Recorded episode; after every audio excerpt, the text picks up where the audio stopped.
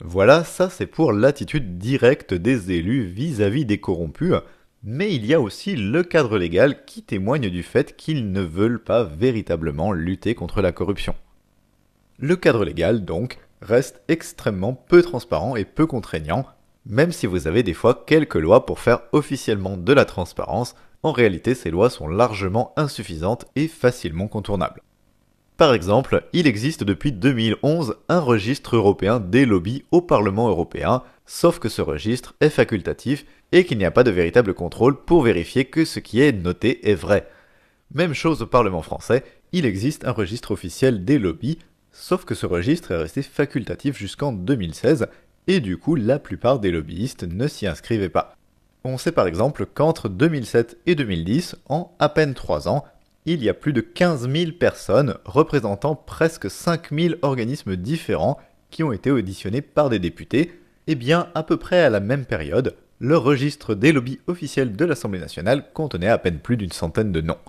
Et même aujourd'hui où ce registre a été rendu théoriquement obligatoire, on sait que c'est pas toujours respecté et qu'il y a encore des lobbyistes qui ne s'y inscrivent pas, vu qu'il n'y a pas vraiment de contrôle ni de sanction.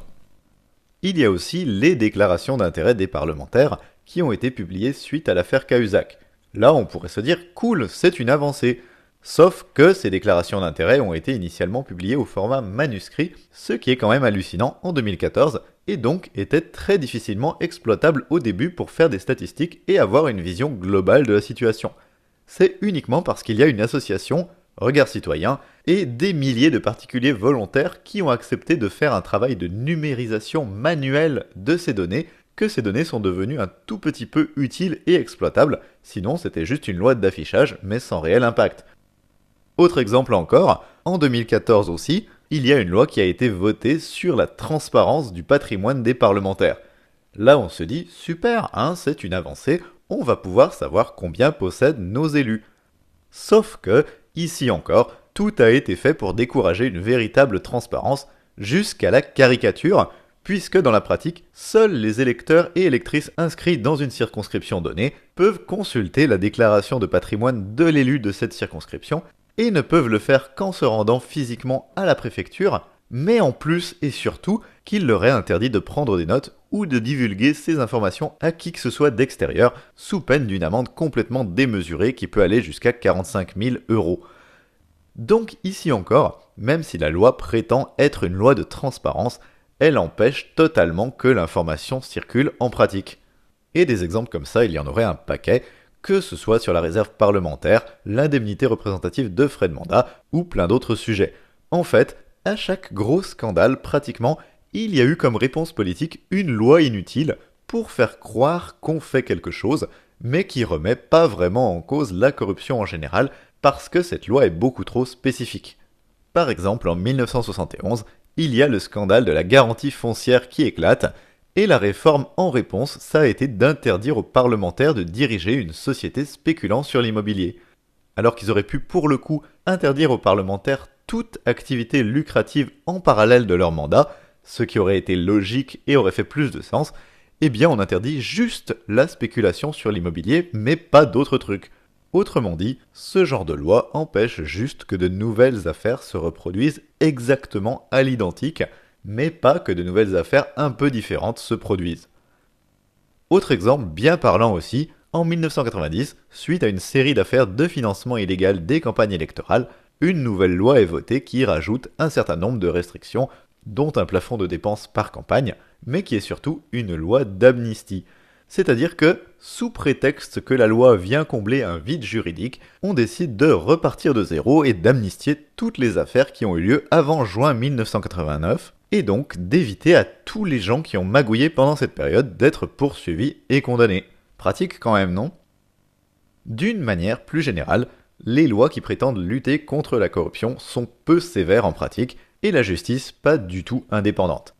Dans la loi, la plupart des délits de corruption encourent 10 ans de prison en théorie, sauf qu'il y a un piège, c'est que comme la corruption est considérée comme un délit et pas comme un crime, ça fait que le délai de prescription est de 3 ans seulement après les faits et non après leur découverte. Or, comme on l'a vu, la corruption se fait dans l'ombre, et il y a énormément d'affaires qui ne sont pas découvertes tout de suite, mais qui sont découvertes longtemps après les faits, et donc très souvent plus de 3 ans après les faits, ce qui en pratique empêche beaucoup de poursuites d'aboutir. Ça a été le cas entre autres pour l'affaire Bettencourt, dont une bonne partie du volet juridique était prescrite quand elle a été découverte, et notamment le délit de financement illégal de partis politiques. Le fait que la corruption soit juste un délit fait aussi que ces affaires très sensibles vont être jugées par des juges professionnels et non par des jurys tirés au sort, comme le sont les crimes par exemple, jurys qui pourraient être plus sévères que des juges avec des affaires de corruption.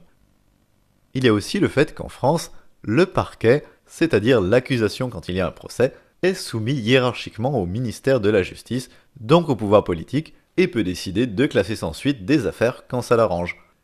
Il y a aussi l'immunité de beaucoup d'élus, et puis la célèbre Cour de justice de la République, hein, la CJR, une juridiction d'exception qui fait que beaucoup d'élus vont être jugés par d'autres élus plutôt que comme des justiciables ordinaires, sans parler du manque de moyens de la justice et des instances antifraude qui nuit aussi à leur efficacité, et plus généralement encore de son manque total d'impartialité, illustré entre autres par la quantité de corrompus qui font jamais de prison et des peines très peu sévères, voire des non-lieux relax et autres condamnations symboliques mais avec dispense de peine, pour plein de raisons que je ne vais pas détailler ici par manque de temps, mais je reparlerai probablement de l'institution judiciaire dans un autre épisode.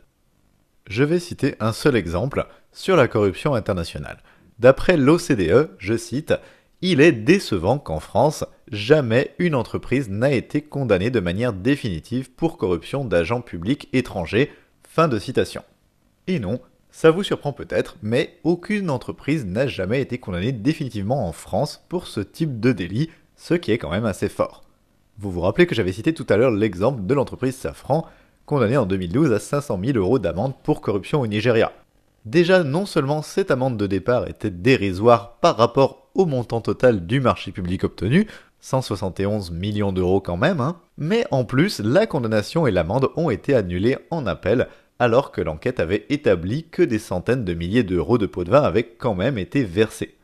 Eh bien, l'OCDE nous explique que c'est pas une exception, mais au contraire que c'est la règle, et je crois que ça illustre bien le laxisme général de la justice quand il s'agit de juger les criminels en col blanc. Au contraire de ça, c'est même les lanceurs et lanceuses d'alerte qui sont condamnés, c'est-à-dire des gens qui dénoncent des affaires de corruption, et les politiques essayent de faire passer des lois pour dissuader ces lanceurs et lanceuses d'alerte de sortir des scandales, comme par exemple la fameuse loi sur le secret des affaires. Bref, en vérité, le cadre légal est non seulement pas fait pour lutter contre la corruption, mais au contraire, il est fait pour la protéger et pour éviter que les corrompus soient réellement inquiétés. Or, le cadre légal, il est fixé par les élus, par la majorité des élus plus précisément, puisque, encore une fois, les lois se votent à la majorité au Parlement. J'ai cité plein d'exemples où il serait extrêmement facile de renforcer la transparence et la lutte contre la corruption, et pourtant, mandat après mandat, ça n'arrive pas. Et donc c'est bien parce que la majorité des élus ne le souhaitent pas et ne veulent pas plus de transparence ni de véritables sanctions pour les corrompus qu'il n'y en a pas. Donc clairement, si la majorité des élus au pouvoir ne veulent pas lutter contre la corruption et les conflits d'intérêts, ici encore, la seule explication possible, c'est qu'ils sont soit eux-mêmes corrompus, soit qu'ils dépendent indirectement de gens corrompus d'une manière ou d'une autre.